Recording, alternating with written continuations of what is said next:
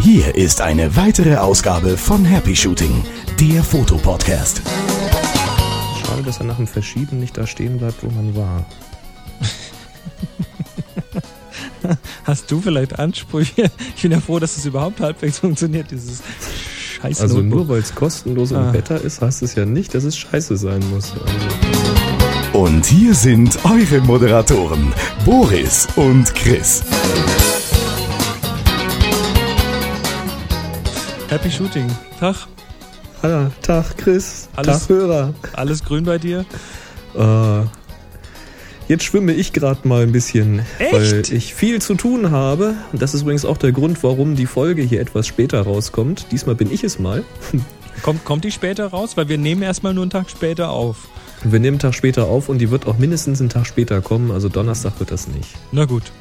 Kriegen, wir, kriegen wir hin. Ich hoffe, ich hoffe, da draußen nimmt es uns keiner zu übel. Ja, Ja, ich glaube nicht. wir, wir sind Happy Shooting, der Fotopodcast, die Sendung zum Thema Fotografie aus möglichst vielen Blickwinkeln Mhm. mit dem Boris und mir, dem Chris.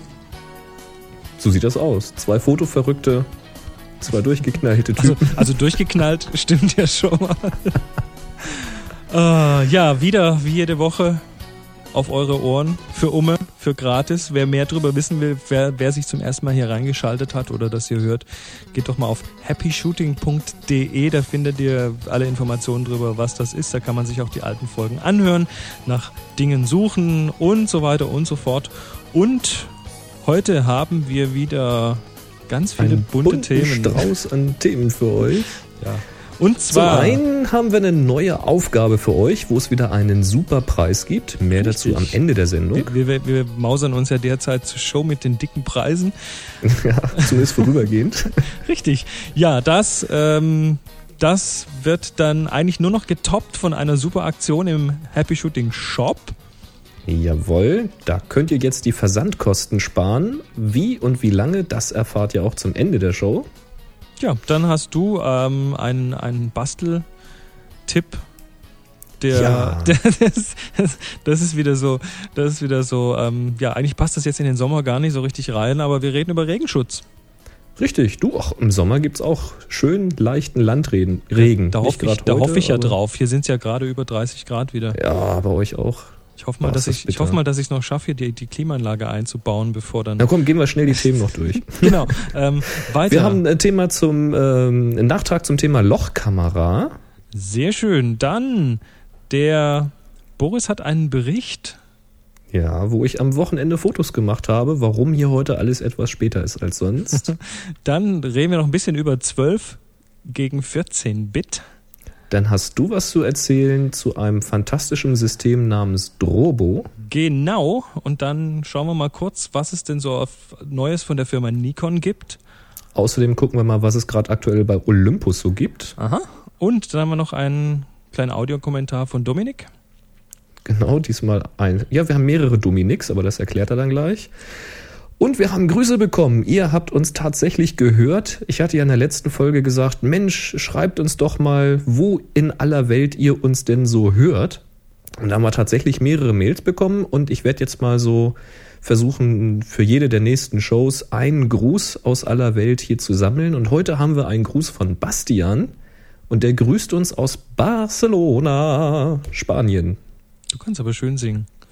Ja, ich kann das sogar noch viel besser. Soll ich? Ich, ich gebe, nein, lass mal bitte, bitte. Ich bitte. kann das Nein, sogar so doll machen, dass alle sofort ihre Stöpsel aus dem Ohr nehmen und die sofort gegen die Wand schmeißen. Nein, das ich lass wollen wir es. nicht. Ähm, ja, ich mache jetzt mal den Bastian, ich lese das mal vor. Hallo, in Anführungszeichen glückliche Schießer. Schön, dass er nicht das schlecht. mit IE geschrieben hat. Zum einen wollte ich euch kurz darauf hinweisen, dass ich euch in Barcelona, Spanien höre, wo ich seit fünf Jahren lebe. Zum Fotografieren eine tolle Stadt. Wenn jemand von euch mal hier ist, gebt Bescheid. Bei Hm. Gelegenheit lasse ich euch mal ein MP3 mit einer spanischen Begrüßung zukommen. Ich hoffe, dass ich das nicht vergesse. Nö, das solltest du jetzt, speziell nachdem wir deine Mail hier vorlesen, genau. auch auf jeden Fall tun. Also, wir warten auf dein MP3. Tolle Fotos sind übrigens nicht Buenos Dias, sondern buen, Buenas Fotos. Na gut, schade, schade eigentlich. Er spielt damit übrigens auf eine ältere Folge Ja. an, die diesen Titel bekommen hat. Buenos, Buenos Dias, ähm, Dias macht Da heute ging's, eh keiner da mehr. ging's aber also, um Dias scannen, deswegen der Titel. also, was schreibt er weiter? Ich habe in den letzten zwei Monaten so ziemlich alle Folgen nachgehört. Ein paar fehlen mir allerdings immer noch. Ein Thema, welches ja immer mal wieder aufgetaucht ist, ist ein Blitz für die Makrofotografie. Ich habe in einem spanischen Blog noch einen kuriosen Selbstbau gesehen, auch wenn ihr den Text nicht versteht. Die Bilder sprechen wohl für sich.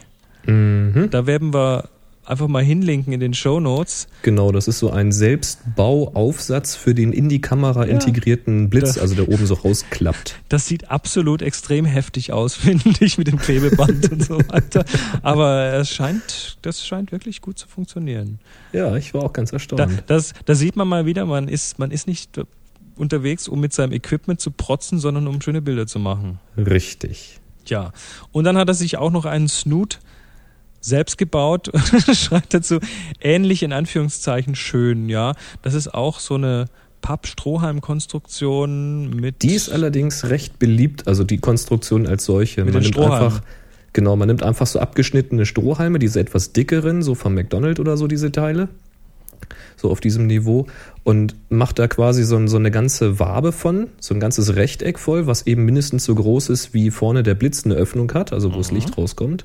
Und das Ganze wickelt man dann eben ein in eine Pappe, damit die Strohhalme nicht wegrollen und damit es auch an den Seiten abgedichtet ist. Und je tiefer diese Konstruktion jetzt ist, also wie länger, je länger man die Strohhalme hat, desto dichter wird das Licht gebündelt oder desto enger ist der Lichtkreis, der dann noch entsteht. Und das ist zum Beispiel ganz beliebt. Es gibt ja die Seite strobist.com und da ist zum Beispiel auch so eine Bastelarbeit drin. Ähm, ist halt empfehlenswert, das mit schwarzen Strohhalmen zu machen, damit dann nicht so viel Streulicht dann noch passiert. Aber das geht offenbar, sieht man hier auch mit bunten Strohhalmen ganz gut. Kann halt wieder das Licht ein bisschen färben, aber Disco-Fotos. Übrigens, der Genau. Strobe ist der David Hobby, der das macht, den hatte ich auf Tipps von Toffler schon mal im Interview. ah, ich erinnere mich. Ähm, Mhm. Muss ich mal schauen, ob ich das nochmal rauskramen kann, weil das fand ich ganz gut. Absolut. Ja, also, der Bastian schreibt dann noch viele Grüße und nochmal vielen Dank für eure tolle Arbeit, ist echt klasse. Un saludo, Bastian. Ja, Gruß zurück nach Gruß Spanien. zurück. Vielen Dank, Bastian, für den Gruß aus Spanien. Jo. Und, Ja. nun hören wir uns mal Jetzt- an, was. Jetzt haben wir einen Nachtrag, genau, denn wir haben in einer der letzten Folgen den Eindruck erweckt, dass ein gewisser Dominik ja der MacGyver ist. Was, es auch, was er auch ist, aber in dem Kontext, wo ich ihn erwähnt habe, naja, hört selber. Hi Boris, hier ist Dominik Strich MacGyver. Ich rufe bei der Telefonnummer an, wo das geschickter ist, als jetzt mit dem Maichingo von Happy Shooting rumzubasteln. Äh, Richtigstellung. Nicht jeder Dominik ist der MacGyver. Die E-Mail, die ihr im Podcast besprochen habt, stammt leider nicht von mir. Nur so viel zur Richtigstellung. Und da ich ja noch zwei Minuten auf dem Anrufbeantworter habe, ähm, nett, dass Chris einen A4-Drucker verschenkt, aber der HP in A3 ist der absolute Hammer. Also der, den er auf seiner Tour vorgestellt hat, ich denke, es ist die zarteste Versuchung, seit es Drucker gibt. Ich bin total begeistert, nachdem wir den nach dem Workshop gekauft haben. Ähm, vielleicht wird sich Chris freuen, dass äh, auch mal positive Rückmeldungen zu seinen Workshops äh, oder zu seinen Vorträgen zurückkommen. Also bin total begeistert und Tja, mir fällt mir jetzt gerade als Kommentar nicht ein. Jetzt wird halt mal der Anrufbeantworter nicht ganz voll. Tschüss. Ja, so ist das. Also nicht jeder Dominik ist auch ein MacGyver, aber ich finde, bei der Bastelarbeit von dem anderen Dominik hat er den Titel MacGyver eigentlich auch verdient irgendwie. ja, was sagst du zum Drucker? Ja, also der, der A4-Drucker, den habe ich hier. Ich habe auch den A3-Drucker von der Tour hier stehen. Aber den verlosen wir nicht. den B9180 vor der HP, das ist, ähm, ja, ich finde den, ich finde den zurzeit richtig klasse. Und da können wir auch ein bisschen mitspielen auf dem Workshop nächste Woche. Oh, das wird wieder Spaß machen. Da werden wir eh haben viel, schon da werden wir eh viel drucken. Ich habe genau. heute nochmal noch mal Tinte nachgekauft und Papier gekauft und da wird also auch hier, hier wieder die ganze Wand voll mit Drucken werden am Ende des Workshops. Da freue ich mich schon drauf. ah, das ist wirklich ein anderes Ding, wenn du die Bilder in der Hand hast. Wenn du, wenn du die Bilder ausgedruckt in der Hand hast, ist das was ganz anderes, als wenn du die auf dem Bildschirm hast. Ja, kann man jedem nur empfehlen. Also ab und zu druckt einfach mal ein Foto aus, holt euch einfach hier so ein 10x15 oder 13x18 Papier, druckt das einfach mal aus und dann habt ihr was in der Hand, könnt das irgendwie neben den Monitor legen oder an die Wand packen. Da gibt's dann demnächst auch mal ein paar Tipps zu, aber nicht in dieser Folge. Ja, jetzt reden wir kurz über Olympus. Da haben wir von Rico eine Mail bekommen und die, Die lese ich einmal die vor, liest wa? du jetzt mal vor. Genau. Er schreibt, Hi ihr beiden. Bei Olympus gibt es gerade eine Flash or Cash Aktion von Olympus zum Kauf der E3.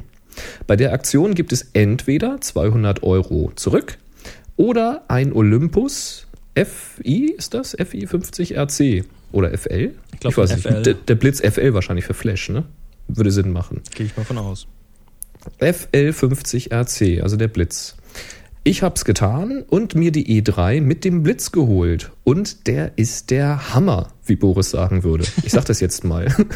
Der Hammer. Ja, die Kamera ist genial, robust, schnell und ohne unnötigen Schnickschnack wie Motivprogramme. Und wenn es der Mann hinter der Kamera zulässt, macht sie sogar gute Bilder. Das Besondere am Blitz, man kann ihn entfesselt einsetzen und voll über die Kamera steuern, TTL. Und wer mehrere davon hat, kann diese in bis zu drei Gruppen steuern. Übrigens, laut Liste kostet der Blitz 549 Euro und auf der Straße immerhin noch 450 Euro. Für den, der noch keinen hat, auf jeden Fall die richtige Wahl. Also habe ich das richtig verstanden? Es gibt beim Kauf entweder 200 Euro zurück oder einen Blitz im Wert von 450 Euro. Das finde ich auch nicht schlecht. So sehe ich das, ja. Da wäre man ja schön blöd, wenn man die Euro nimmt. Da würde ich lieber den Blitz nehmen und den im Zweifel verkaufen, wenn ich ihn nicht brauche. Naja, okay. Dann schickt er uns noch einen Link zu dieser Seite, zu dieser Flash or Cash Aktion. Den stellen wir in die Shownotes auf happyshooting.de. Danke noch einmal für Nordheim, hat Spaß gemacht. Der war nämlich beim Workshop mit dabei hier in Nordheim. Gruß an alle, war eine super Truppe. Happy Shooting, Rico. PS, die Aktion läuft noch bis zum 31. August 2008. Jo, dann Tja. ist ja noch ein bisschen Zeit. Super, Rico. Danke für den Tipp. Und wenn wir hier Haben wir auch schon mal was über Olympus gesagt. Genau, und wenn wir hier schon über Aktionen reden, dann ähm, glaube ich, ko- kommen wir nicht drum rum, jetzt auch kurz anzureißen, dass es was Neues von Nikon gibt. Boah, ey. Und zwar, ähm, ja, ich meine, es war abzu, abzusehen, dass sie, dass sie im Full-Frame-Bereich noch ein bisschen aufbohren. Wurde jetzt ganz neu angekündigt, die neue Nikon D700. Und das ist mal ein direkter Angriff auf die aktuelle Full Frame von Canon auf die 5D. Das ist ein Angriff auf genau diese Kamera. Und zwar, ähm, ja, wird gesagt, also mit 12,1 Megapixel im sogenannten Nikon nennt das FX-Format. Das ist aber 36 auf 24 Millimeter, also das äh, Full-Frame Kleinbildformat. Ähm, ja, sieht das Ding erstmal ganz gut aus. Ist so ein bisschen, ähm, so wie sie es sagen, ähm, der kleine Bruder von der D3, die ich ja schon hier einen Monat lang mal getestet habe. Mhm. Ähm, 14-Bit AD-Wandlung, den X-Speed äh, Verarbeitungsprozessor, den Nikon so üblicherweise hat, wohl das gleiche Autofokus-System, was die D3 hat. Er schafft doch dann mit dem Prozessor, waren es sechs Bilder die Sekunde im Vollformat? Ähm, äh, fünf Bilder pro Sekunde und wenn Fünf, du, okay. warte mal, wie war das genau? Fünf Bilder pro Sekunde. Wenn man, das, man ver- das verstehe ich nicht, wenn man den Batteriegriff dazu nimmt, dann kriegt man die Serienbildgeschwindigkeit auf bis zu acht Bilder pro Sekunde. Hä? Ich weiß nicht genau, was der Batteriegriff mit der äh, Menge ist das wie Bilder- früher? Ist da so ein Motor noch drin? Wahrscheinlich wird da der Sensor von Hand weitergespult. Ich Ja, oder rotiert schnell die Speicherkarten oder so, ich weiß es nicht.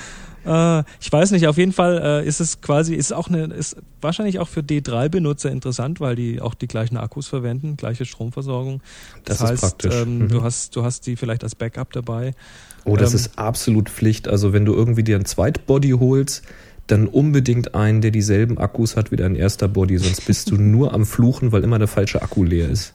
Oder Richtig. voll, je nachdem. Ja, also die Ankündigung ist ganz frisch raus und die Profifoto, die Zeitschrift, hat sogar ihren, ihr Release-Datum um eine Woche verschoben diesen Monat, um, weil sie das schreiben wollten. um das noch mit reinzubringen. Ja, ich also das gelesen. gleiche AF-System, 51 Messfelder, Live-View-Funktion natürlich, sogar zwei davon, eine für Handheld und eine für auf dem Stativ. Das ist wohl irgendwie nochmal anders. Keine Okay. Ahnung, was da der Unterschied ist. Ähm, Penta Prisma, Sucherabdeckung 95 Prozent. Hm. Was ich viel, viel wichtiger finde, ist, also das ist ja von, von der Größe her, ist ja ohne diesen integrierten Batteriegriff, hast du ja gerade gesagt, den kann man ja abmachen, beziehungsweise muss man dazu kaufen. Richtig. Damit ist sie also kleiner, kompakter als jetzt die D3. Das finde ich persönlich besser. Mir kommt das gelegen, deswegen habe ich ja die 5D und nicht eine 1er oder sowas. Und ähm, im Gegensatz zur 5D, wo sie ja wirklich genau jetzt die, die Konkurrenz für ist, ist die Nikon aber wohl abgedichtet. Also die soll wohl jetzt nicht unbedingt unterwassertauglich sein, aber eben spritzwassergeschützt und solche Späße, staubgeschützt und so. Da bin ich mal auf Details und gespannt, ja. Das da bin ich, ich auch gespannt. Also sie schreiben irgendwie wohl äh, geschützt gegen Umwelteinflüsse. Aber ich weiß nicht genau, wie sie das definieren. Aber sie ist auf alle Fälle eben deutlich besser geschützt, laut Beschreibung zumindest, als die 5D. Und das finde ich mal sehr, sehr interessant. Ich hatte nämlich gerade ein Shooting, da werde ich dann in der nächsten Woche drüber berichten, mit Kindern und mit Wasser. Und da hätte ich mir schon gewünscht, ich hätte eine Kamera, die dicht ist. Tja, hm. Und, und Nikon äh, bietet diese Kamera, also die unvermittliche Preisempfehlung liegt bei 2600 Euro. Oder 2,599. Mhm. Also das die ist der jetzt, Preis, wo die 5D vor kurzem noch war. Ja, also die, die greifen gerade, na gut, und das ist der empfohlene Preis, da kannst du von ausgehen, der Straßenpreis ja. wird deutlich drunter liegen. Absolut. Also die greifen wirklich frontal an jetzt und ja, nach, nachdem ich ja mit der D3 an, an sich ganz gute Erfahrungen gemacht hat, mhm. Äh, habe, ähm, würde ich mal sagen, die D700 ist auf jeden Fall ein interessantes Gerät, sich mal anzuschauen.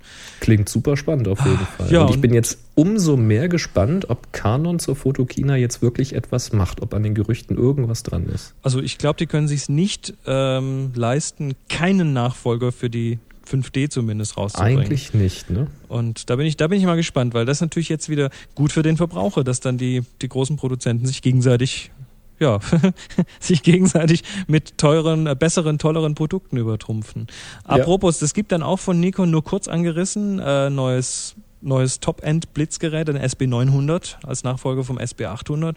Und sie haben gleichzeitig mit dieser Release auch noch zwei neue Tilt-Shift-Objektive ähm, angekündigt. Und zwar das 45 mm Blende, Offenblende 2,8 und das, ähm, was ist das andere? 5 und äh, 40, nee, 45 hatte ich gerade. 35? 85 und 45 Millimeter. Ach, 85, okay.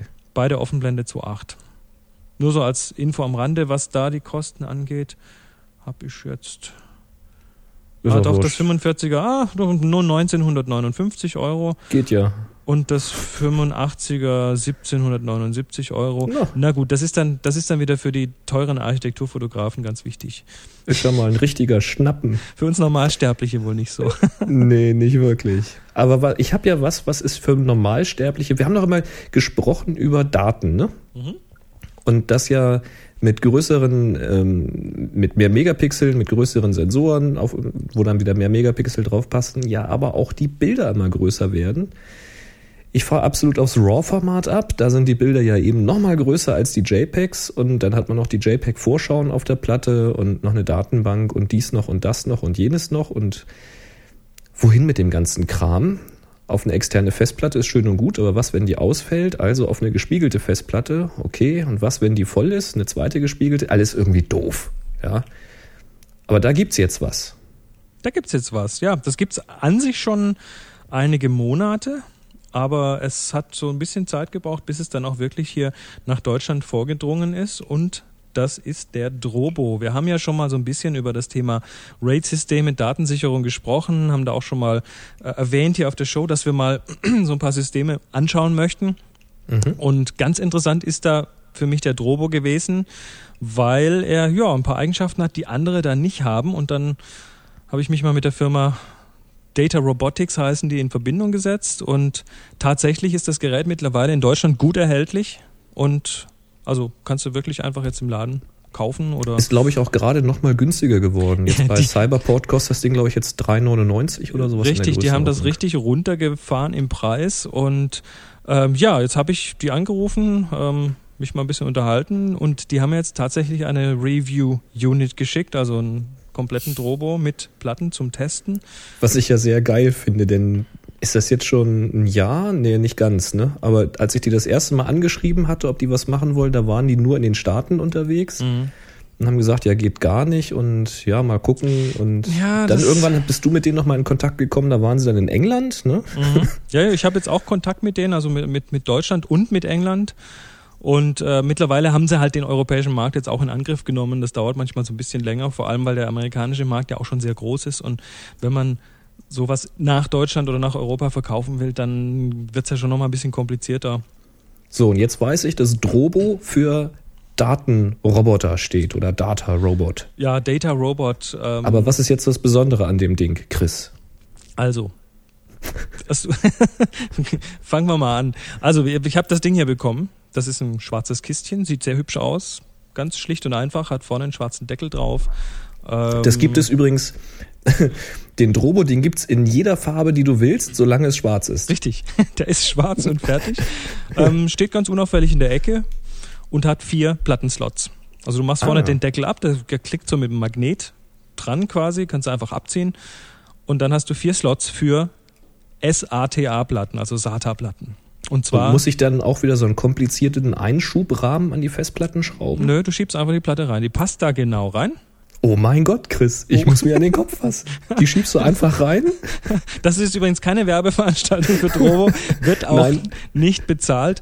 Ähm, nee, also. Wir sind einfach nur begeistert, das ist alles. Das Gerät, ja, also ich, ich sag's gleich vorneweg, das Gerät kriegt hier einen guten Review, weil es hat Spaß gemacht, damit, damit okay. zu arbeiten, ja. Also ähm, also vier Slots, Platten einfach reinschieben. Genau, du schiebst Schon die Platten einfach rein. Das Interessante an dem Gerät ist jetzt, du kannst verschiedene Plattengrößen da reinschieben. Drobo mhm. wird vollautomatisch sich darum kümmern, dass deine Daten sicher sind. Das heißt, ich schiebe eine Platte rein, geht das auch? Du schiebst eine Platte rein, da ist natürlich noch nichts sicher, wenn die ausfällt, ist Schluss. Dann habe ich eine ganz normale externe USB-Festplatte. Genau. Jetzt, und dann schiebe ich eine zweite Platte rein. Dann hast du eine zweite Platte und dann äh, sagt er, ah, Moment, ich habe eine zweite Platte, jetzt gucke ich mal, dass ich die Daten sicher mache und macht da so eine Art Spiegelung. Ah, okay, das heißt, ich habe dann so eine Art RAID 1. So eine Art RAID 1, bloß das bei RAID 1, das kennen wir bei den RAID-Systemen, da müssen alle Platten gleich groß sein, möglichst noch vom gleichen Hersteller und so weiter. Ähm, beim Drobo darfst du beliebige SATA-Platten reintun und der macht dann das Beste draus, was er kann mit den Größen, um dann noch okay. entsprechend die Daten sicher zu halten. So, jetzt hast du da zwei Platten drin. Jetzt hast du den Disaster-Fall. Jetzt fällt dir eine Platte aus. Hm. Dann hast du die Daten noch auf der zweiten Platte. Drobo sagt dir das mit Lichtchen, rot, grün, gelb, also wie eine Ampel. Das ist wirklich, mhm. wirklich kannst nichts falsch machen. Wenn es rot ist, ist, ist, ist schlecht, dann musst du was tun. Mhm. Ähm, da gibst du ihm eine, eine, neue Platte. Auch wieder, gehst in den Laden, kaufst irgendeine beliebige, billige SATA-Platte, schiebst die rein und Drobo balanciert das wieder aus und fertig. Du brauchst Musst dich keinen Knopf drücken, in kein Menü gehen. Nichts, null. Und du und ich habe das sogar noch, ich habe sogar sogar noch parallel auf den Drobo-Daten geschrieben und vom Drobo-Daten gelesen, während ich dann ihm einfach mal und zwar Hot Swap. Ich habe ihm die Platte quasi gezogen.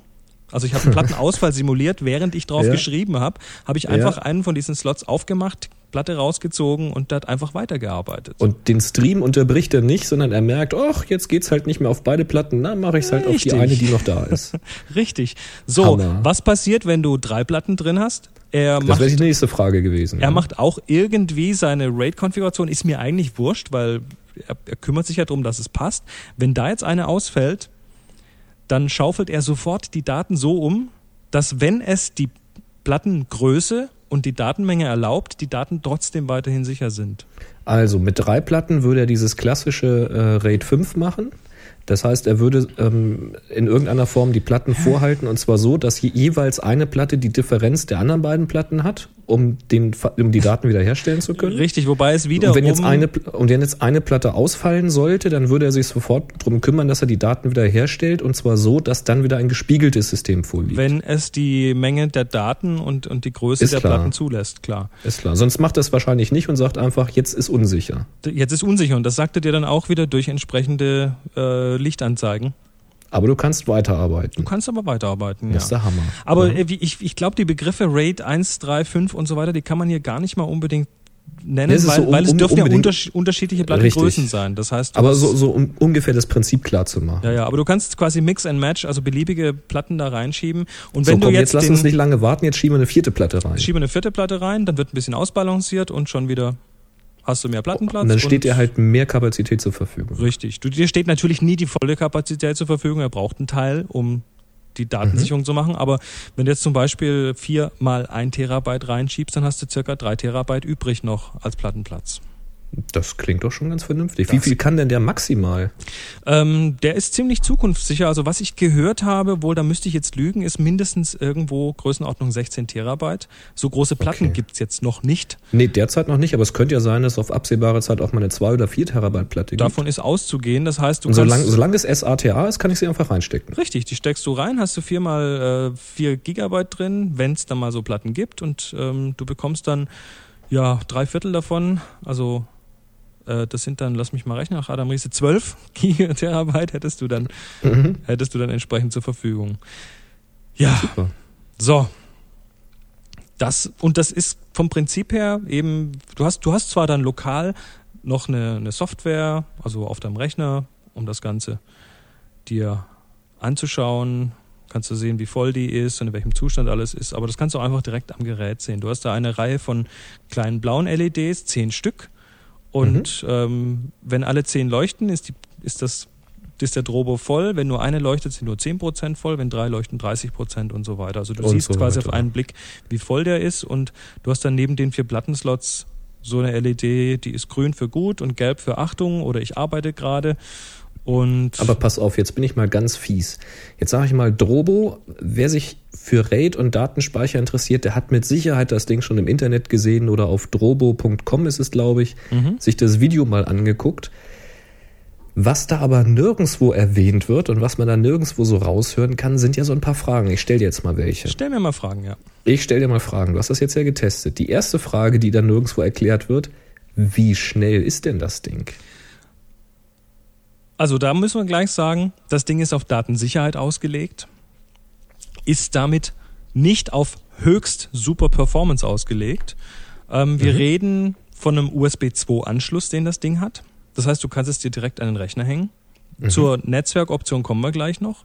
Mhm. Ähm, da hatte ich Schreibgeschwindigkeiten von, ich glaube, Größenordnung 15 Megabyte pro Sekunde.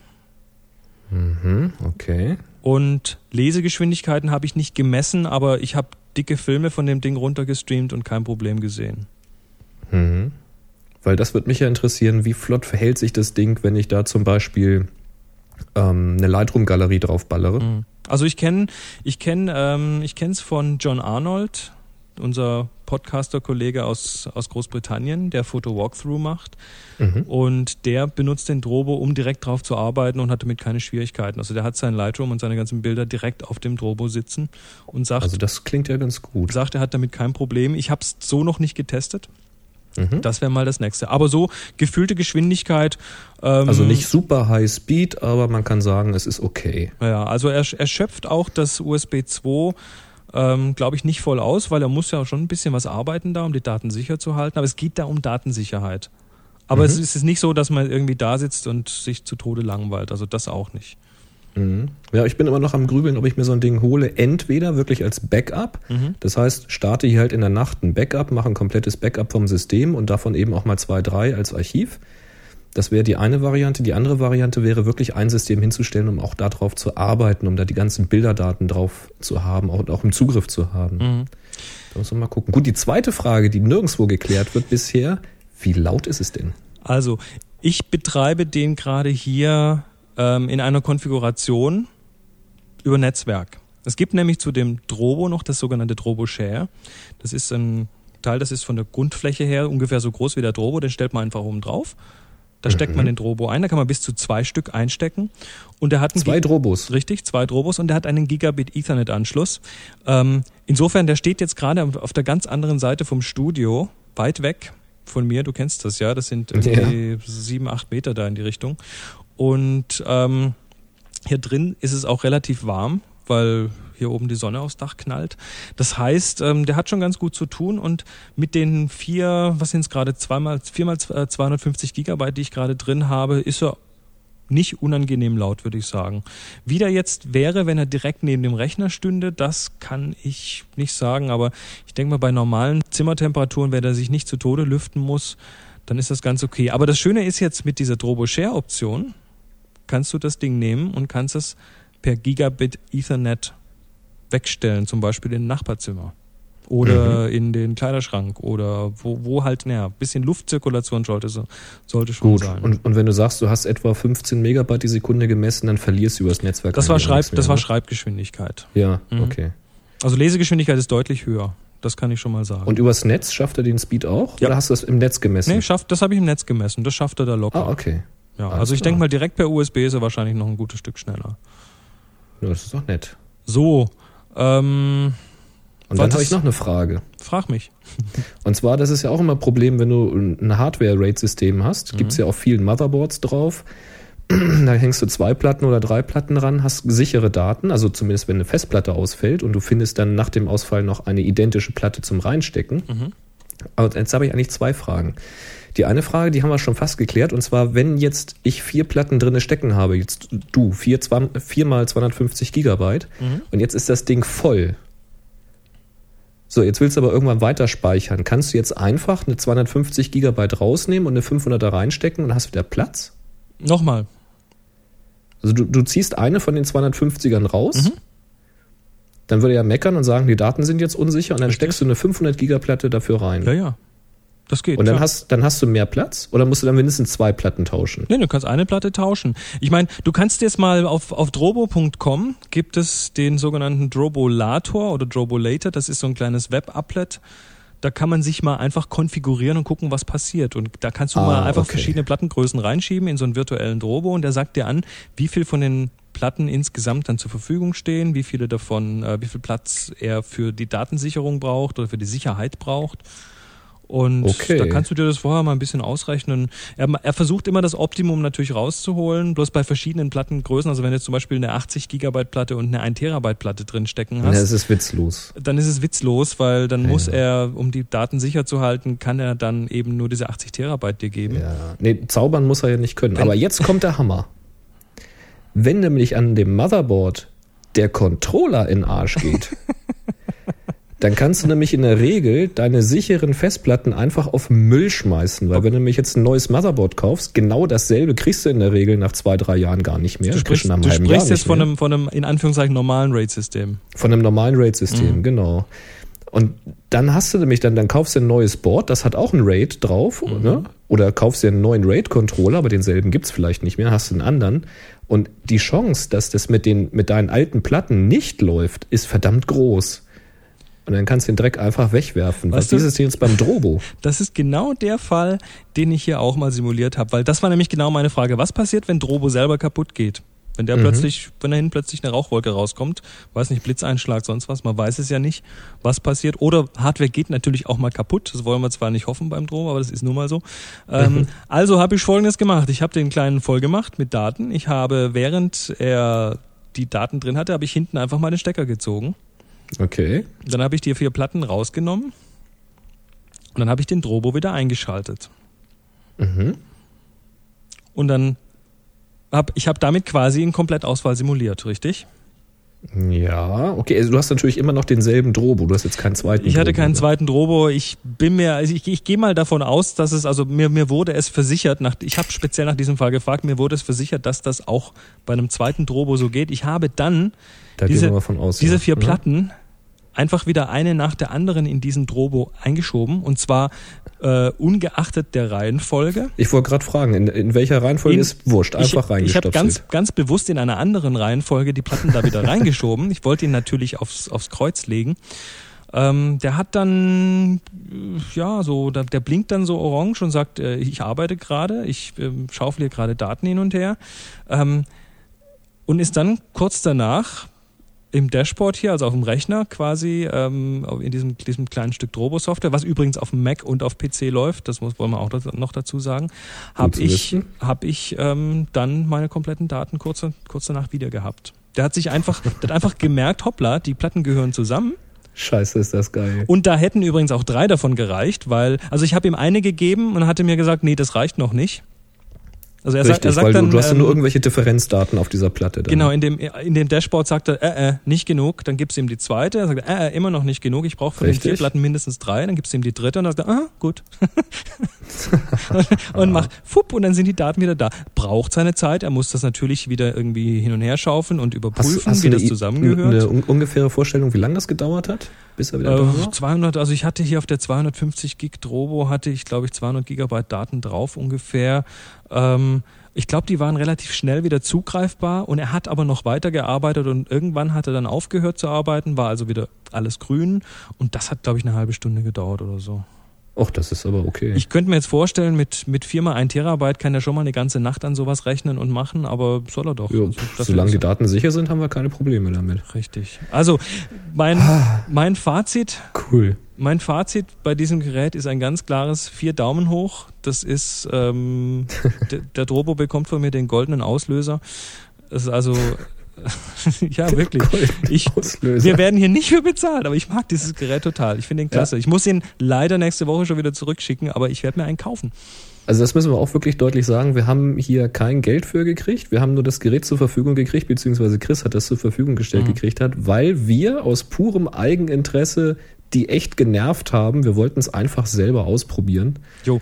Ähm, es gibt übrigens nur noch mal kurz zum Preis, ähm, was ich ganz interessant finde, die haben den Preis wirklich hier, hier gedrückt. Wird, man zahlt für den, also hier bei cyberport.de zum Beispiel, zahlt man für den, für den Basis-Drobo ganz einfach nur das Gerät, ohne Platten, ohne alles, 398 Euro. Der Drobo Share, dieser Netzwerkadapter, kostet 199 Euro. Ähm, es gibt den kompletten Drobo mit vier mal ein Terabyte schon gefüllt, also den nur Ja. Drobo ohne, ohne den Drobo Share mit vier Terabyte für 979 Euro bei Cyberport und mit Drobo Share für 1179. Hm, Also mal reingucken. Ich, es gibt, glaube ich, noch einen anderen Shop, irgendwie droboshop.eu oder irgendwie Äh, sowas. Habe ich noch nicht probiert. Also das ist auf jeden Fall, du kriegst da auch verschiedene Konfigurationen schon mit Platten. Mhm. Ähm, und das ist, das ist die Konfiguration, die ich mir jetzt hier anschaffen werde. Das ist die äh, 4 Terabyte Geschichte, wo ich nachher 3 Terabyte Also ich, benutzen ich kann. brauche Und- auch relativ kurzfristig irgendeine Lösung für richtig viel Platz, der auch sicher ist. Wie gesagt, für die ganzen Fotos, die ich hier habe, die müssen irgendwo mal hin. Aha. Und den macht mir hier mein Mac voll und das muss nicht sein. Übrigens, ähm, und ich habe eigentlich nur noch auf deine Review gewartet. übrigens, du kennst ähm, Alex Lindsay von Pixelcore, Natürlich. amerikanischer Podcaster, der auch äh, This Week in Photography übrigens macht. Ja, ja, ist Ähm, auch in Filmen ganz groß. Der hat den Drobo jetzt, irgendwo habe ich es kürzlich gehört, der hat das jetzt so gemacht, dass er sich ein Drobo ins Studio gestellt hat.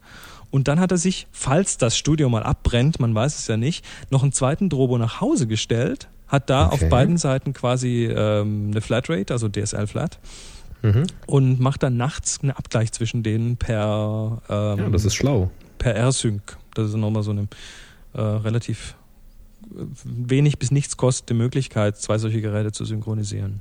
Mhm. Ja, wenn du eine Flat hast, geht das. R-Sync ist beim Mac dabei. Richtig. Übrigens, Cool. ähm, Ach, ich habe übrigens auch gehört, man kann es äh, für, bei, wo ich gerade bei Apple bin, man kann es für die Time Machine benutzen. genau, du kannst den auch einfach als Time Machine Platte verwenden, ganz genau. Mhm. Auch kein Problem. Und übrigens, ähm, brauchst auch keinen Treiber für das Ding installieren. Also das Ding USB-Platte halt. ist, ist, ist eigentlich nach außen hin eine USB-Platte und gibt dir alle den kompletten Platz, den es dir geben kann, auch als eine große Platte zur Verfügung. So, jetzt reicht's aber. So. Genug, genug Lobhudelei. Mit anderen also. Worten, du wirst dir ein Drobo kaufen und ich wahrscheinlich auch. So Ohne, sieht's dass aus. wir dafür bezahlt werden, weil sonst würden wir nämlich geschenkt kriegen. Ja, So das sieht's nämlich aus. wollen wir aber nicht. Nee, nee. Man muss ja unabhängig bleiben. Ganz So wichtig. sieht's aus. Ganz, ganz Alles wichtig. für euch. Ja. Ja. Dann machen wir mal schnell weiter. Das wird eine lange Show. Und wir hatten schon Befürchtungen, dass uns das Material ausgeht. Ja, nee, ich finde das Drobo einfach so dermaßen geil. Ja, wird wohl kommen müssen, glaube ich. Jo. Gut, der Tom fragt. Und zwar fragt der Tom, Hallo ihr beiden, auf der Suche nach den Vorteilen von 14-Bit gegenüber 12-Bit stieß ich auf diesen netten Beitrag. Und da hat er einen Link geschickt, den findet ihr natürlich auch bei happyshooting.de. Aber Scherz beiseite, denn dieser Link, der vergleicht 14-Bit, also das Pilz, das Bier, mit 12-Bit als Fokustest. Na, ist egal. Fand ich jedenfalls sehr lustig. Könnt ihr euch mal anschauen. Ach, jetzt verstehe ich Ich schaue mir gerade die Bilder an. Okay.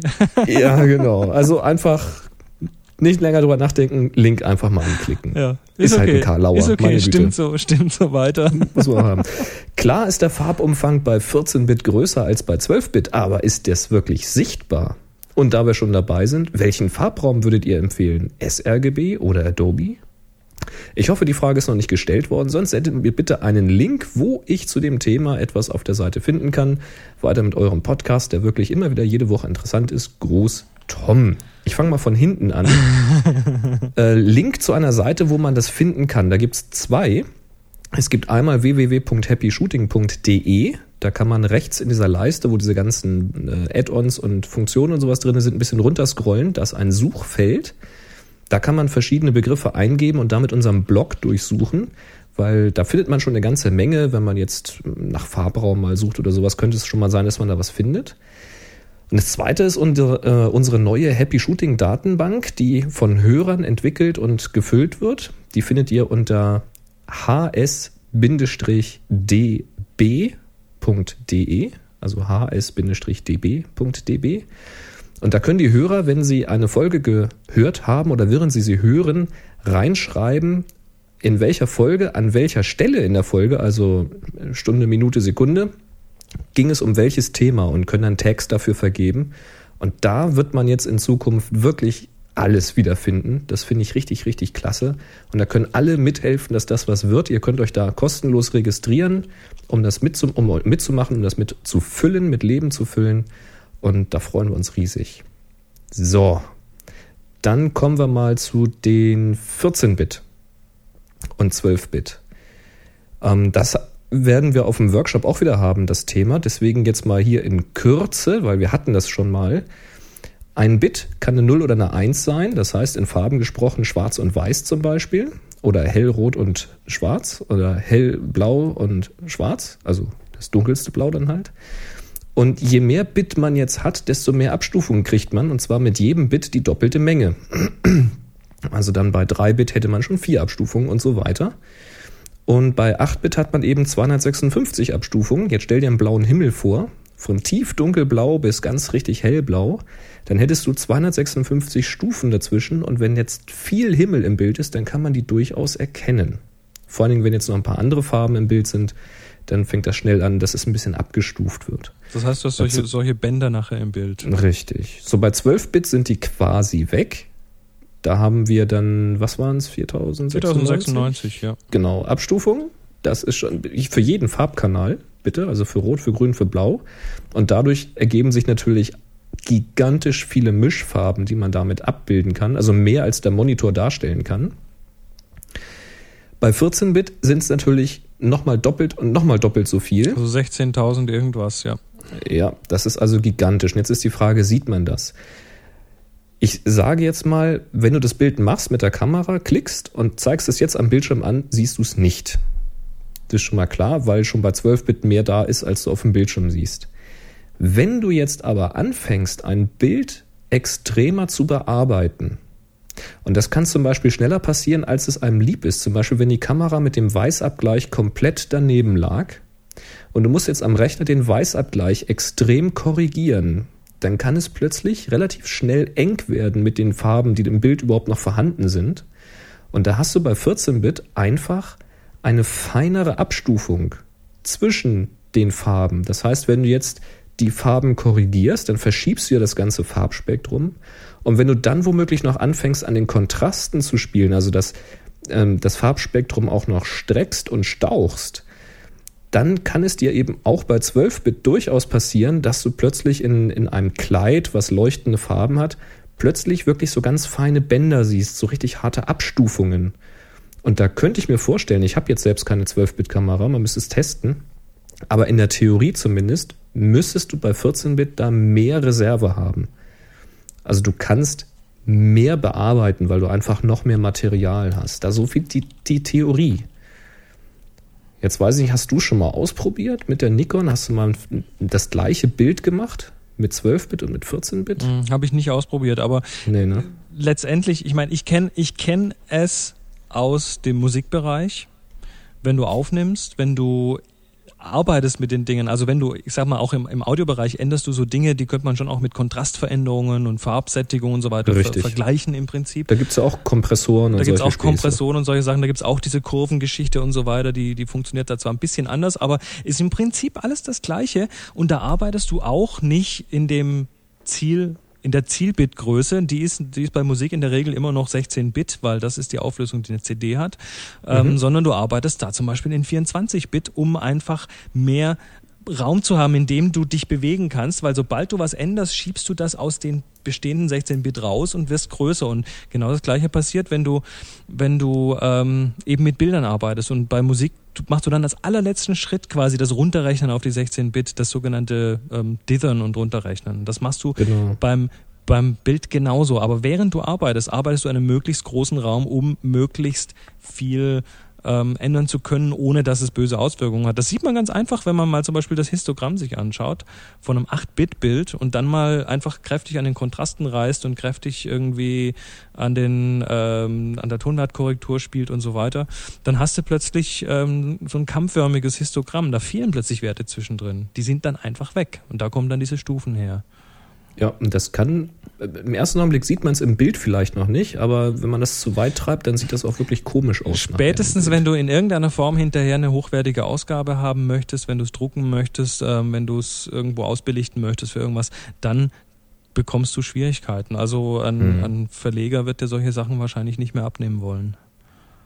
Ja, wenn das zu hart bearbeitet ist, ist es halt blöd. Hat man gerne, wenn du jetzt irgendwie diesiges Wetter hast, du machst irgendwie ein Bild und hinterher soll es aber nicht diesig auf dem Bild sein. Du hast einfach, äh, oder überhaupt, wenn die Kamera sich vermisst oder du dich vermisst und du machst ein Bild, was jetzt von der Aufnahme her nicht den vollen Kontrastumfang, den die Kamera abbilden könnte, beinhaltet und du willst es hinterher eben auseinanderstrecken.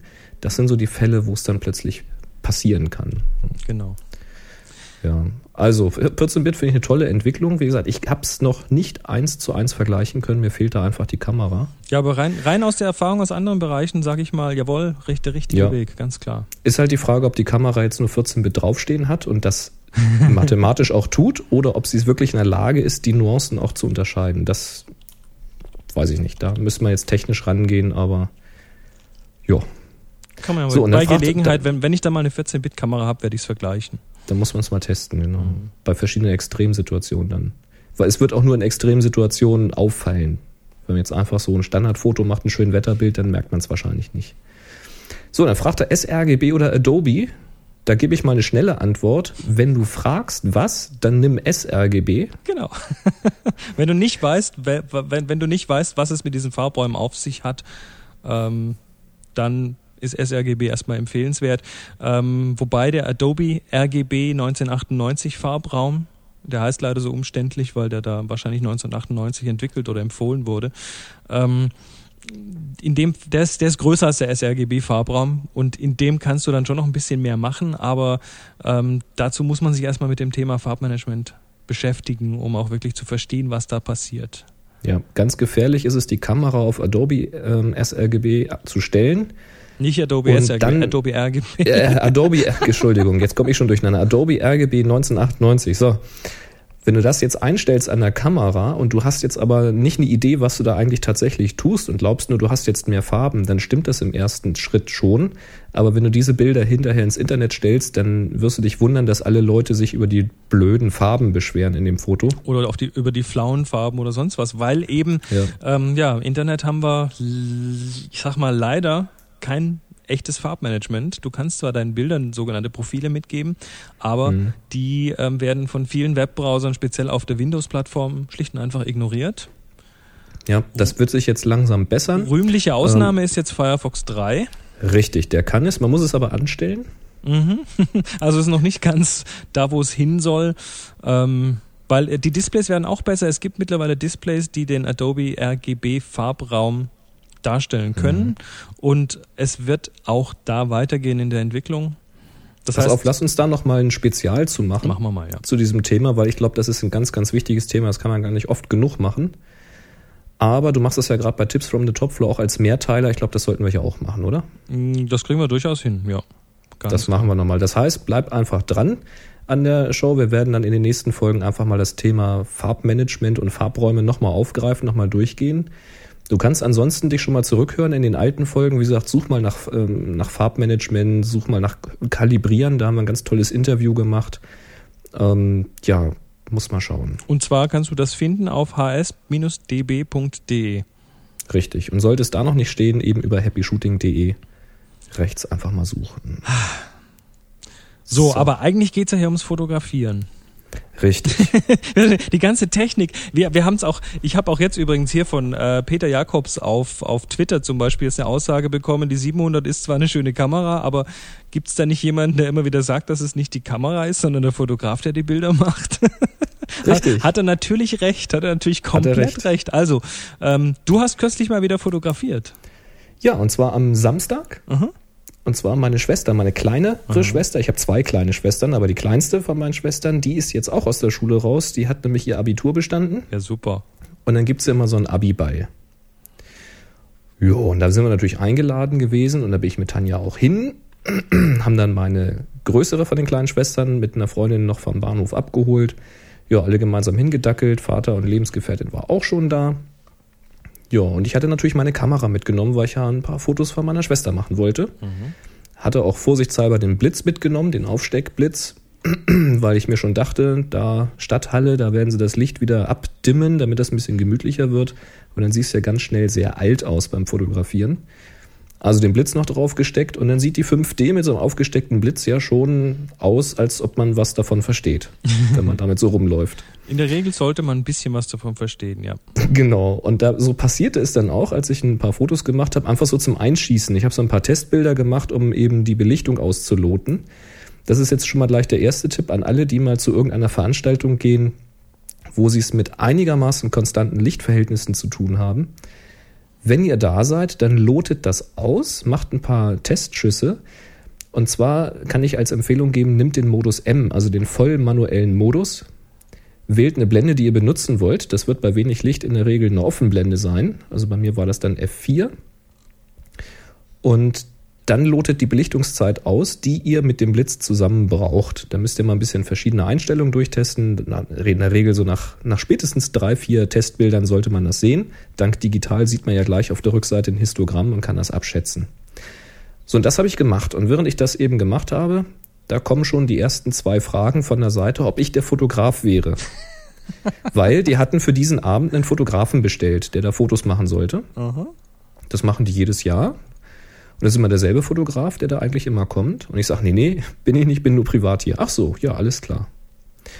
So, dann wurde es noch etwas gedämpfter, das Licht, und wir setzten uns alle an unsere Tische, war alles reserviert und warteten, dass es losgeht. Und dann ging der Lehrer, der das äh, alles in der Hand hatte, auf die Bühne, sprach ins Mikrofon und fragte, ob denn jetzt der Fotograf schon gekommen sei.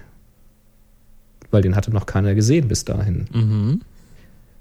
Und? Viele gucken, viele gucken mich an, aber keiner rührt sich und ich zuck nur mit den Schultern, ich bin's nicht. Ne? und dann guckte er und guckte und rief nochmal und guckte nochmal und dann kam er dann von der Bühne runter und sagte, ja, irgendwie wäre der Fotograf jetzt nicht gekommen. Ich meine, das muss ich mir vorstellen, du bestellst einen Profi-Fotografen und der versetzt dich. Das ist nicht professionell. Das ist, äh, geht ja gar nicht. Ja. Ich meine, so ein also, Event, du kannst ja einen Abiball mal eben kurz eine Woche später einfach nochmal wiederholen, oder?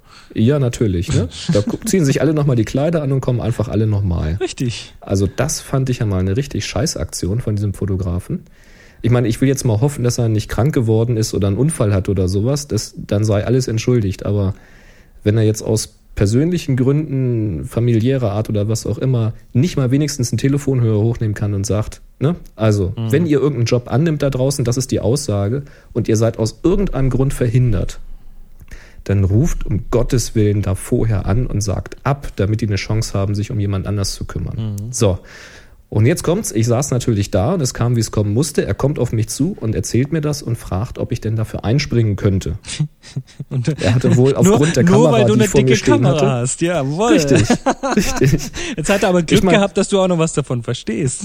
Ja, da hat er jetzt Glück gehabt, weil ich dachte auch, ja, er hätte jetzt irgendwie 350 andere Leute fragen können, die alle ihre Point-and-Shoot dabei hatten, mhm. aber er fragt mich, ja. Fand ich natürlich stark und äh, sage ich, ja, okay, mache ich, weil was willst du machen? Willst du da hängen lassen? Ne? Ich sage, ja, gucken wir mal. So, und dann wollten die halt ihren Einmarsch machen. Da kamen die dann oben von so einer Tribüne eine Treppe runter und das sollte eben fotografiert werden mit den Kleidern. Ja, und dann mach das mal, wenn du zwar also die, die Stadthalle kannte ich jetzt vorher schon, aber ich war natürlich überhaupt nicht darauf vorbereitet, wo gehen die runter, wo gehen die lang, von wo kommt das Licht, wie viel Licht überhaupt, wie schnell machen die das, wie viele kommen da überhaupt runter. Hattest ich wusste eigentlich gar nichts. Jetzt, jetzt natürlich die Frage, hattest du A, genügend Batterien dabei und Akkus und B, Und hattest du genügend Speicherplatz? Das ist nämlich jetzt genau der Punkt, weil ich war natürlich vorbereitet, aber ich war natürlich vorbereitet, Fotos von meiner Schwester zu machen. Das ist natürlich ein anderer Umfang, als wenn du Fotos von äh, 36 Paaren machen sollst. Mhm. Ja, dachte ich, na, damit das man gut geht, weil, hm, naja, dann habe ich angefangen zu blitzen und zu fotografieren und habe auch nicht so optimal da stehen können, weil in der Kürze der Zeit konnte ich jetzt auch nicht lange ausprobieren, von wo geht's am besten. Also das Beste draus gemacht und merke dann irgendwann, wie der Blitz immer länger braucht, sich aufzuladen. Während die Aktion im vollen Gange ist, da kannst du also auch nicht mal eben schnell die Batterien tauschen und sagen, stopp. Ja. Und, und ich sag mal, in der Stadthalle, da muss er wahrscheinlich auch äh, volle Leistung blitzen. Da muss er richtig reichlich blitzen, genau. Ja, war in, indirekt geht auch nicht, weil die Halle viel zu hoch ist. Also man musste schon direkt, ich habe dann eine Streuscheibe genommen. Das macht's nicht gerade batterieschonender, aber es ist wenigstens etwas besser, dass du nicht so einen Lichtpunkt irgendwo hast. Und dann musste ich dann schon irgendwann nicht mehr ganz so viele Fotos in schneller Folge machen, weil der Blitz halt nicht so schnell wieder da war. Und wirklich noch gerade eben so das Beste rausgeholt, irgendwie was möglich war. Gehe an meine Tasche und denke, ah, zum Glück, da liegen noch ein paar Akkus drinne. Aber die waren leer. Okay. Ich, weil ich wusste gar nicht, dass ich die Batterien überhaupt noch hatte. Die müssen also, wer weiß, wie viele Jahre da schon drinnen liegen. Weil die Akkus, die ich normalerweise habe, die liegen geladen, auch bei mir im Regal, damit ich eben die mitnehmen kann, wenn ich irgendwo was Größeres vorhab. Ja, hatte ich natürlich nicht dabei. Also ist Tanja nochmal nach Hause gefahren, während ich dann fotografiert habe und hat meine gesamte Speicherkartensammlung mitgebracht, hat alle Akkus, die im Regal stehen, mitgebracht. Und damit bin ich dann über die Runden gekommen. Und da ist einfach jetzt mein Fazit da draus. Scheißegal, was ich demnächst dann mal vorhabe, wenn jemand sagt, du machst mal Fotos von dieser einen Person, wenn das eine Veranstaltung ist, dann nehme ich alles mit. dann werde ich im Zweifel auch ein Stativ in den Kofferraum schmeißen, einen Reflektor in den Kofferraum schmeißen, dann schmeiße ich einfach alles rein. Das ist mir dann scheißegal, wenn mir irgendeiner sagt, wie Tanja dann oder so, bist du verrückt, was willst denn das noch mitschleppen? Dann habe ich es aber da. Ja? Und wenn dann wieder irgend so ein Fall ist, dass irgendwo mal jemand einspringen muss, dann bin ich da. Kriegst du das jetzt dann auch bezahlt? Das hoffe ich Das, doch mal. das ist jetzt das Happy End, das werden wir sehen. Ähm, ich habe auch gefragt, was ist denn abgesprochen gewesen mit dem Fotografen? Haben sie gesagt, ja, über, also er wollte keinen festen Preis haben, sondern die Bilder halt verkaufen. Die Abzüge. Und ich weiß, dass er in der Vergangenheit ähm, für einen Abzug eben 4 Euro genommen hat. Und dann habe ich gesagt, okay, dann gucke ich mal, dass ich drunter bleibe. Da haben sie sich schon alle riesig gefreut. Meine Schwester sowieso, weil die kommt jetzt ja kostenlos an die Fotos. die war richtig happy. Ähm, ja, ich habe dann auch noch während der ganzen Veranstaltung Fotos gemacht vom Tanzen. Also da stellt bitte den Blitz auf den zweiten Vorhang, weil dann könnt ihr schöne Actionbilder da während der Tanzgeschichte machen. Hatten wir auch schon drüber gesprochen, Thema Sportfotografie und sowas. Mal ein paar ausgefallene Blickwinkel suchen und so weiter und so fort. So, und jetzt habe ich die Bilder alle bearbeitet. Das war auch ein scheiß Aufwand. äh, sortiert, gruppiert. Ich habe, da kann ich dann in einer der nächsten Folgen drüber berichten, eine kostenlose Galerie gefunden für Lightroom, also ein, so ein, so ein äh, Template. Damit kann man eine allerdings leider Flash-Galerie machen mit verschiedenen Kategorien und verschiedenen Alben, wo man dann einen Kunden bestellen lassen kann. Das heißt, da ist ein kleines Bestellsystem hinter. Das geht über PayPal, das geht über Google Checkout, das geht aber auch ganz normal per E-Mail. Dann kriege ich eine E-Mail mit den Bildern, die bestellt sind. Dann kann ich die raussuchen und was damit machen. Ich habe jetzt lange hin und her überlegt, ob ich selber drucke oder ob ich bestellen lasse. Du hättest Also doch, hättest doch auch so, ein, so gibt doch auch so Services, wo man die Bilder hinstellt und dann die Leute und dann einfach seine, seinen Prozentsatz davon bekommt, wenn die Leute was bestellen. Ja, ich habe keinen vernünftigen gefunden, Ah, wo okay. das so funktioniert, wie ich mir das vorgestellt hätte. Das- also ich habe jetzt auch nicht lange danach gesucht. Das wäre mal da- interessant, vielleicht eine Frage an die Hörer, wer sowas kennt, Ja. also so ein Online-Service, wo man auch noch halbwegs was dafür bekommt, wenn Leute Bilder bestellen. Das ist wahrscheinlich sehr interessant für Hochzeitsfotografen und solche Leute. Ja, gerade für solche Gelegenheitsdinger, wenn du das nicht regelmäßig machst, wäre das unheimlich interessant, weil das selber zu machen ist echt ein tierischer Aufwand. Mhm. Ähm, da ich jetzt aber auf die Schnelle keinen Shop gefunden habe, wo ich jetzt eine eigene Galerie reinstellen kann und dann aber auch sicher sein kann, dass die Bilder so gedruckt werden, wie ich sie bearbeitet habe, ist auch wieder so ein Thema, äh, habe ich jetzt gesagt, okay, entweder schicke ich sie weg zu einem guten Online-Service oder ich druck sie selbst. Und dann habe ich kalkuliert und habe überlegt. Und das ist jetzt auch eine Frage an die Hörer, ob ihr so einen Fall schon mal hattet oder wie ihr jetzt vorgehen würdet.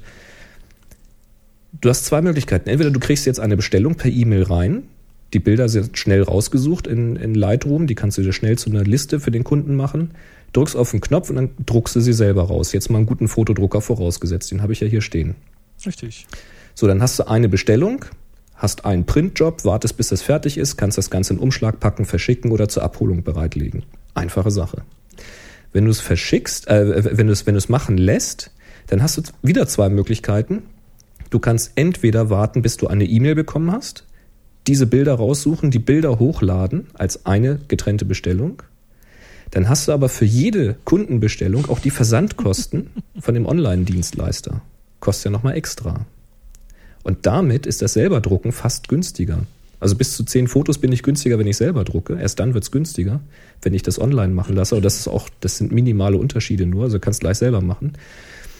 Billiger würde es nur werden, wenn du jetzt sagst, okay, du sagst, ich brauche eure Bestellung bis zum Stichtag.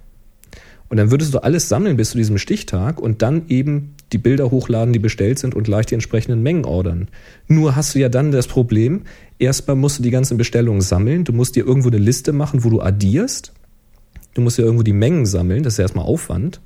Dann lädst du es hoch, das ist erstmal kein Problem, wartest bis die da sind, aber dann kriegst du ein Päckchen mit Fotos und dann setzt du dich nochmal hin und musst jede Bestellung nochmal durchlesen und musst aus dem Karton, musst du jetzt die passenden Fotos nochmal raussuchen, um sie nochmal zu trennen. Und da habe ich gesagt, da habe ich keinen Bock drauf. Hm. Da habe ich einfach keine Lust zu. Und jetzt habe ich Papier geordert hier für meinen Drucker und Tinte werde ich noch nachbestellen. Die, ich habe noch einen Satz, aber da werde ich wahrscheinlich noch zwei, drei mehr Sätze benötigen, wenn alle bestellen. Und ich werde es jetzt einfach selber drucken. Also das ist jetzt mein Fazit daraus. Ähm, Besser wäre es, was du gerade sagst, wenn es irgendwo eine Möglichkeit gäbe, die Bilder hochzuladen und den Leuten den Link dahin zu schicken und dann trägt man so wie bei Spreadshirt eine eigene Provision ein oder sowas. Richtig. Also ich, ich, weiß, in den USA gibt es redbubble.com, die machen sowas, aber das ist halt ja. ein Service, der in den USA sitzt. Ja, okay. Also sowas bräuchte man in Deutschland und es müsste ein Service sein, wo ich 660 Fotos hochladen Das ist das nächste Ding. Das ist bei Redbubble nicht ganz praktikabel in der Größenordnung, ja. Also ja. das ist wirklich ein Service, der sich wahrscheinlich an Hochzeitsfotografen richtet und mhm. so Eventfotografen, ja. Also da wäre gespannt, ob ihr noch Tipps habt, wie man sowas hinterher an den Mann kriegt. Wir hatten ja mal den Olaf mit Sportblende oder sportblenden.de. Mhm. Der hat das ja über richtig professionellen Online-Shop geregelt, wo die Leute bestellen können und er hat dann mit Bezahlung und Abwicklung nichts mehr zu tun. Mhm. Das wäre mir jetzt allerdings zu viel Aufwand gewesen, für eine Einmalaktion das einzurichten. Na gut, jetzt schnell jo. weiter zum nächsten Thema. Das wird eine super lange Sendung heute. Ja, spät, aber lang. Und zwar, der Stefan hat uns äh, einen Link geschickt und eine Mail dazu. Und da ähm, reden wir jetzt mal, äh, lese ich mal vor. Hallo, ihr zwei. Ich habe euren Podcast mit dem Thema Lochkamera gehört und nun habe ich durch Zufall einen Online-Shop gefunden, in dem man fertige, in Anführungszeichen, Objektivdeckel mit Bohrung bestellen kann. Für, für gute 19 Euronen bekommt man, so denke ich, einen sauber gearbeiteten Deckel, wahrscheinlich besser als selbst gebohrt. Ja, ähm, ja, Das ist quasi so ein Objektivverschluss, da ist in der Mitte ein Stück rausgefräst. Und da ist dann so eine, so eine Folie, Folie mit einem Loch drin, genau. Genau, und die ist mit dem Laser durchschossen. Genau, die Firma, die das verkauft, heißt Monochrom. M-O-N-O-C-H-R-O-M.com. Ähm, und die gibt's, also diese Objektivdeckel gibt's für Canon, Nikon, äh, Minolta, Olympus, Leica, Pentax und so weiter. Also gibt's eine ganze Menge verschiedene ähm, solche Pinhole-Deckel und ja, wer sich das machen will, mit der, mit der Nadel bohren ist nicht immer das Richtige, weil ähm, das Loch muss schon halbwegs klein und rund sein. Ich habe mal äh, von jemandem gehört, der hat sich bei einem Bekannten so ein Loch in ein Stück Alufolie mit einem Laser reinschießen lassen, damit es ganz mhm. rund und gleichmäßig und klein ist. Ähm, ja, also für zwei, wer, es nicht selber machen will und probieren will, für 19 bis 20 Euro, bisschen Versandkosten obendrauf, gibt's das bei Monochrom. PS, der Witz an der, PS der Witz Super, an der Sache, ja? Super Foto Podcast schreibt er noch. Prima, da bedanken wir uns. Hm. Nee, der Witz an der Sache mit diesem kleinen Loch ist, dass du ja, du hast ja keine Objektive, also keine Linse davor. Also muss das Loch extrem klein sein, um theoretisch ein scharfes Bild abzubilden. Also wir reden davon irgendwie einigen Mühe oder sowas. Keine Ahnung, wie, wie dick das nee, ist. Ich weiß nicht, also die, die Schärfe wird direkt durch die Größe des Loches ähm, bestimmt Richtig. natürlich auch die Belichtungszeit. Gibt, genau, aber es gibt so ein, so ein, also du kannst das ausrechnen, wie, wie groß das Loch optimal sein müsste für das entsprechende Format, was dahinter ist, damit das theoretisch ein, ein möglichst sauberes Bild gibt. Der Haken ist nur, dass das Loch dann so klein ist, dass du schon wieder mit Beugungsunschärfe zu kämpfen hast. Also was du auch tust mit dieser Lochkamera, das Bild ist immer durchgängig unscharf. Du hast halt eine hohe Schärfentiefe, aber die ist eben Das quasi, gleichbleibend unscharf. aber du hast quasi, quasi eine beliebige Schärfentiefe, also die ist beliebig groß. Richtig, Die ist unendlich richtig. sozusagen. Es macht halt einen Riesenspaß. Also probiert's ruhig mal aus. Ja, dann haben wir einen tollen Link-Tipp. Ähm, Ja, den habe ich gefunden. hast, hast, hast du den gemacht oder? Den habe ich gefunden. Ich habe das nicht gebastelt. Ach so, Nee, nee. dachte ich nämlich gerade. Das ist ein. Ich habe das gefunden. Mach du mal.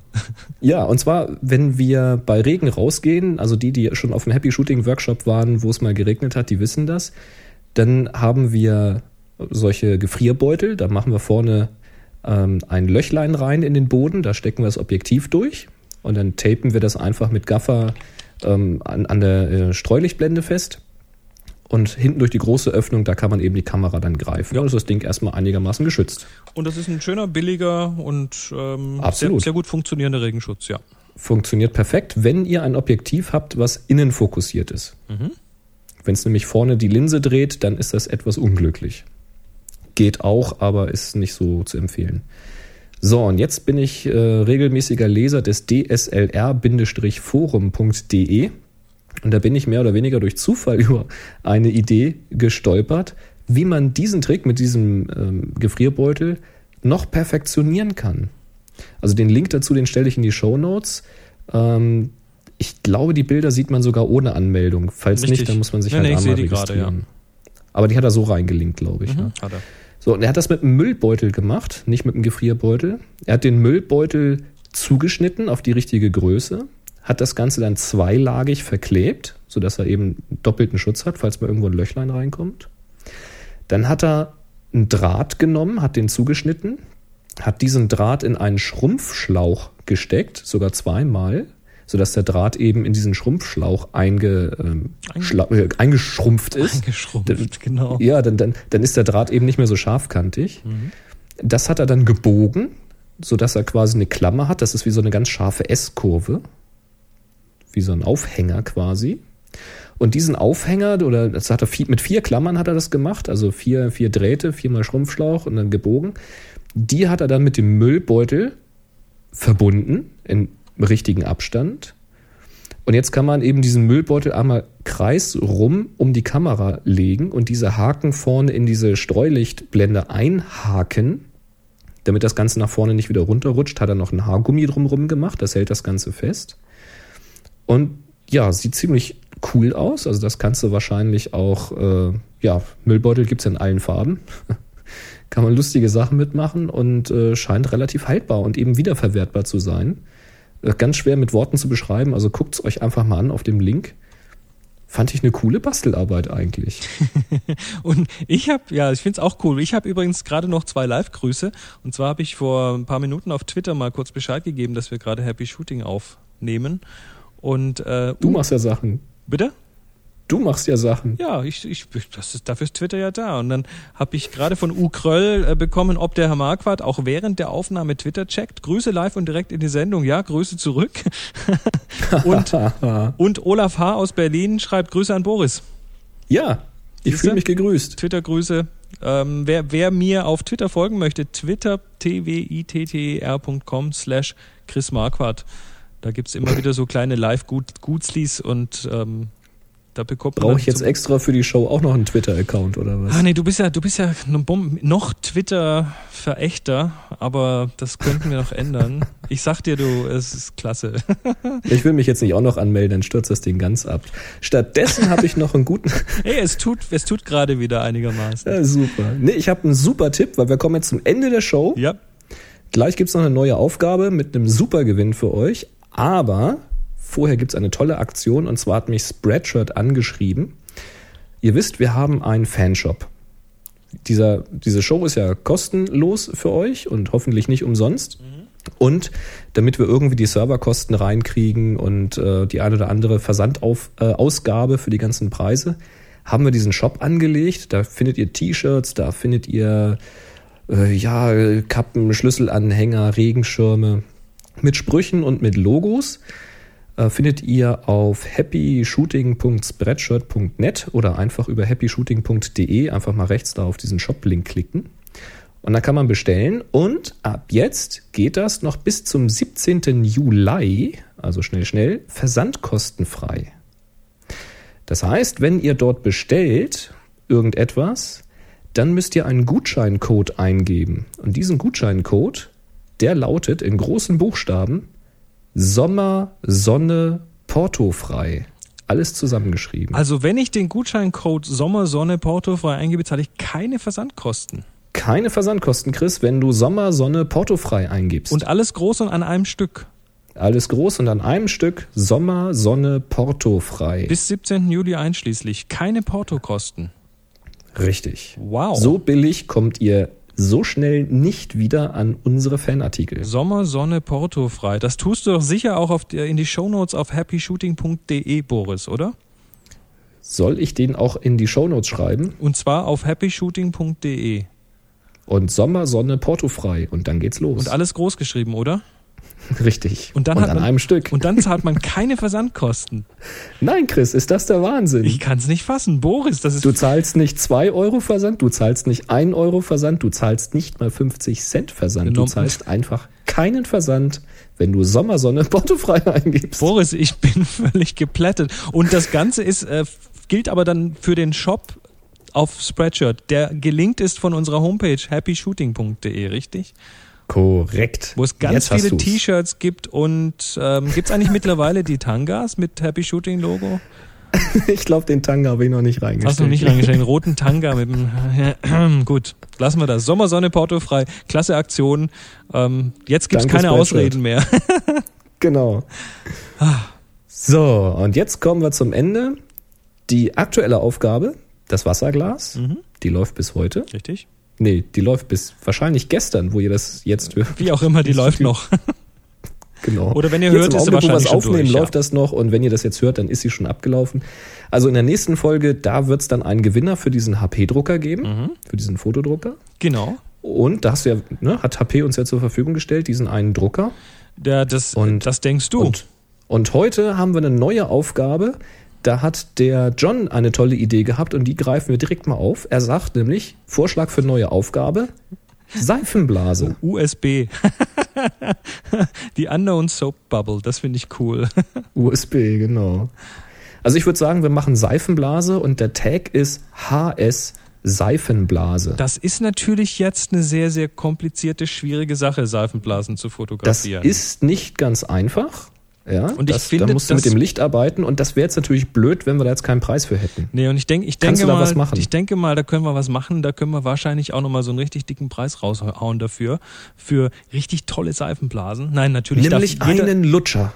Nein. Nee, also jeder, jeder darf natürlich teilnehmen und äh, wir losen natürlich den Gewinn wieder aus. Aber es gibt wieder zu gewinnen einen HP Photosmart D7460 Drucker. Ich schmeiß mich weg. Noch ein. Noch einen. Und das ist der, ähm, der DIN A4-Drucker, Fotodrucker mit Display, mit Kartenslots, der ja, den wir hier auch auf dem Workshop im Einsatz haben mittlerweile. Also da werden wir nächste Woche wieder richtig ähm, reinhauen und die Leute, wie gesagt, das ist das Ding, wofür ich schon die Tinten jetzt wieder gekauft habe und Papier, dass man während dem Workshop mal sein Zeug ausdrucken kann. Das ist Ähm. übrigens der, den ich jetzt gerade richtig gut gebrauchen könnte. Tja, du, ich, ähm, ich weiß ja nicht. Nee, also im Moment, ich, ich glaube, den Gewinn, den wollen wir dann doch weitergeben, sonst werden uns die Hörer böse. nee, machen wir Das auch. tun wir. D7460 HP Photosmart. Das ist der mit Wi-Fi, also der hat WLAN drin. Du brauchst den also nicht mal Cool. irgendwo ans, an, an, anstöpseln, sondern der kann durch die Luft quasi äh, Sachen empfangen. Der druckt bis DIN A4 randlos mit HP Vivera Tinten, unheimlich klasse Farben und ja, Und da gibt's auch, auch extra so eine, so eine Kartusche für die 10x15. Da gibt's so einen, so einen Einschub für 10x15 Papier. Kannst also direkt so 10x15 Papier kaufen, in so einen, in so einen Spezialslot reintun und dann zieht er das auch sauber ein und macht dann streifenfrei schöne Bilder. Hab hier gerade Bilder vor mir. Weißt du eigentlich, ob die Tinte wasserfest ist? Ähm, die soll wasserfest sein und zwar sogar Soll ich direkt das mal ausprobieren? Drucken. Kannst du mal ausprobieren unter dem Wasserhahn. Nee, ich hab, glaub, ich hab Wasser hier. Warte mal. Sprüh doch mal. Und zwar habe ich doch die Fotos hier vom letzten Workshop. Jetzt mache ich mal meine Finger feucht. Mach da mal richtig was, sapsch ich mal was drauf hier. Hier so gluck, gluck, gluck, gluck, gluck. Da unten ist auch noch ein bisschen. Und? Läuft die Tinte? So, muss man näher betrachten. Die Finger sind noch farblos. So, das ist jetzt, ist jetzt live, Entschuldigung, Boris, war nicht geplant. Boris ungeplant flutet hier das Fotopapier. Also, das sieht verdammt gut aus. Jetzt trockne ich das mal ab im weißen T-Shirt, dann werden wir gleich sehen. Ja, jetzt hast du aber wahrscheinlich natürlich diese Fotoschicht, äh, die wird natürlich jetzt ein bisschen aufquellen, die muss wieder trocknen, aber da sollte jetzt, wenn, wenn man den Aussagen glauben darf, nichts, nichts verlaufen. So. Also das T-Shirt ist komplett farblos. Ich Deins. sehe allerdings, ich sehe so ein bisschen die Spur, wo es Wasser war. Muss man jetzt mal gucken, wenn es wieder getrocknet ist.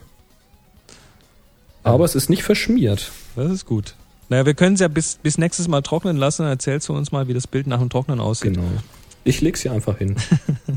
So. Also, dicken Dank an HP, dass sie uns den, den D74, die 7460 zur Verfügung gestellt haben, um ihn zu verschenken. Ja, alles für unsere Hörer. Was tun wir nicht alles? Das ist schon klasse. Genau. Also, Und die, jetzt machen wir auch Schluss. Jetzt haben wir euch lang genug gequält. jetzt reicht es. Die Seifenblasenaufgabe nochmal. HS Seifenblase. Blasen? Blase? Blase, Singular. Singular. Das schreiben wir natürlich auf happyshooting.de auf unserer Bilderseite auch nochmal hin. Also wer da auf Bilder klickt, der bekommt auch nochmal die Anleitung, wie er teilnehmen kann an dieser Aufgabe und damit auch, wie er so einen Drucker gewinnen kann. Was übrigens jetzt auch schon mehr als dreimal vorgeschlagen wurde, ist die Idee, dass wir die Aufgabe immer nur bis zu einem Dienstag laufen lassen, damit wir den Gewinner sofort ermitteln können. Ähm, das werden wir natürlich nicht machen, weil wo bliebe denn da der Spaß? Eben. Instant Gratification gibt's bei uns nicht. Man muss schon ein bisschen Genau. warten, ein bisschen Geduld und so, das ist ja eine Tugend, nicht wahr? Richtig. Also, in diesem Sinne, sag ich mal, ähm, wie immer, drei, zwei, Zwei, eins. eins, Happy, Happy Shooting. Printing. Oh, Printing, ja, genau. Wir drucken die Welt voll. Ach, ist das schön. Ähm, was wir auch kurz ansprechen können, ist. Moment, Moment, Moment, Moment. Lass uns mal kurz. Vergiss es nicht. Ich will erstmal, was wir haben, hier sortieren. Stimmt, wir nehmen ja einen Tag später auf. Das musst du begründen. Apropos SMS, lass uns anfangen. Das hat zwar nichts miteinander zu tun, aber los. Tag Boris, wie geht's dir? An. Fang nochmal an. Ich hab schon. Sie hörten eine weitere Produktion von nsonic www.nsonic.de photocastnetwork.com, your photography resource in the potosphere. photocastnetwork.com